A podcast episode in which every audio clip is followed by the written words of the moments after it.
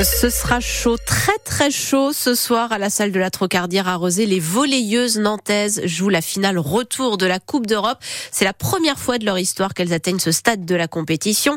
Les Neptunes qui vont avoir besoin d'un exploit pour soulever le trophée. Elles ont perdu 3-0 à l'aller face aux Italiennes de Novara. Elles doivent donc l'emporter sur le même score ou au moins 3 à 1 ce soir pour espérer disputer le 7 en or et peut-être l'emporter. Quoi qu'il en soit, ce sera pour elles le match de l'année et même plus. Marius Delaunay. Une chose est sûre, César Hernandez González, l'entraîneur des Neptunes, n'aura pas besoin de grands discours pour motiver ses troupes. C'est le genre de match où tu n'as pas besoin de pousser les joueuses. C'est quand même une finale. C'est tout simplement le match d'une saison, peut-être même d'une vie pour Amandine Giordano, la capitaine de l'équipe. J'ai jamais fait une finale européenne, donc ça restera ma première fois et peut-être, qui sait, la dernière, on ne sait pas, on peut pas tous les ans se dire on va jouer une finale de Coupe d'Europe. C'est sûr que ça restera à vie dans ma tête, ça c'est certain. Et pour créer l'exploit, parce qu'il faudra bien un exploit pour battre Novara, les volleyeuses pourront compter sur leur public. La salle de la Trocardière sera pleine à craquer. Toutes les places sont parties en moins de deux jours. Franchement, je m'y attendais pas. Et même, j'ai demandé au club, bah, pourquoi on joue pas dans une salle euh, avec 10 000 personnes Qui sait peut-être qu'on aurait pu le faire? Voilà, ça c'est encore une fois, je pense qu'aussi... C'est l'avenir, Amandine. Monique Bernard, la présidente de la section volley du club. On a surtout envie que la fête soit belle. Et puis c'est aussi euh, bah, l'objectif des Neptunes, qu'on construise un projet autour du sport au féminin. Et bah, cette finale récompense euh, tout notre travail. En tout cas, les Neptunes savent déjà qu'elles ont marqué l'histoire. Aucune autre équipe féminine française n'était arrivée en finale de Coupe d'Europe depuis le RC Cannes. C'était en 2012. en tout cas, on volait parce que les handballeuses nantaises ont-elles remporté la, la Ligue européenne? C'était euh, il y a trois ans, en 2021.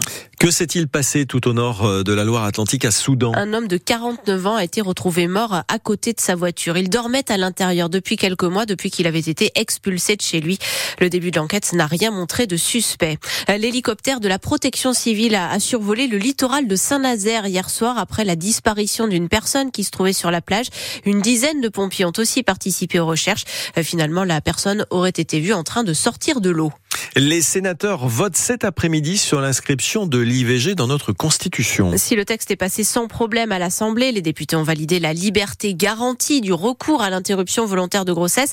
Ça s'annonce beaucoup plus compliqué au Sénat. Son président, Gérard Larcher, euh, s'est dit opposé à l'inscription du droit à l'avortement dans la Constitution parce que, d'après lui, il n'est pas menacé en France. Euh, ce n'est pas du tout l'avis de la fondatrice du premier centre privé d'IVG en France à Rouen, Marianne Lenné, régulièrement la cible d'attaque. Ce sont des gens qui saturent nos prises de rendez-vous avec des faux numéros. Ce sont euh, bah, l'inscription qu'il y a eu pour empêcher la venue de Madame Borne dans notre lieu. L'inscription, c'était euh, Borne, ta mère aurait dû t'avorter.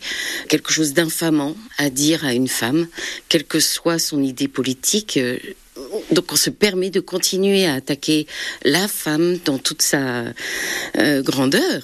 Quelle horreur. Et là, nous venons d'être hackés sur notre site ivg-rouen.fr où les patientes, dès qu'elles euh, vont sur le site, ça arrive sur une page de pornographie. Donc j'ai porté plainte et je ne sais pas encore euh, comment l'enlever. Enfin voilà. Donc ça reste très difficile d'exercer dans des conditions aussi hostiles et des faits tellement graves dans la société. Il y a aussi l'infographie polémique hein, de la chaîne CNews dimanche dernier qui a placé l'avortement comme première cause de mortalité dans le monde devant le cancer. Euh, voilà donc le contexte avant le vote des sénateurs cet après-midi sur l'inscription de l'IVG dans notre Constitution.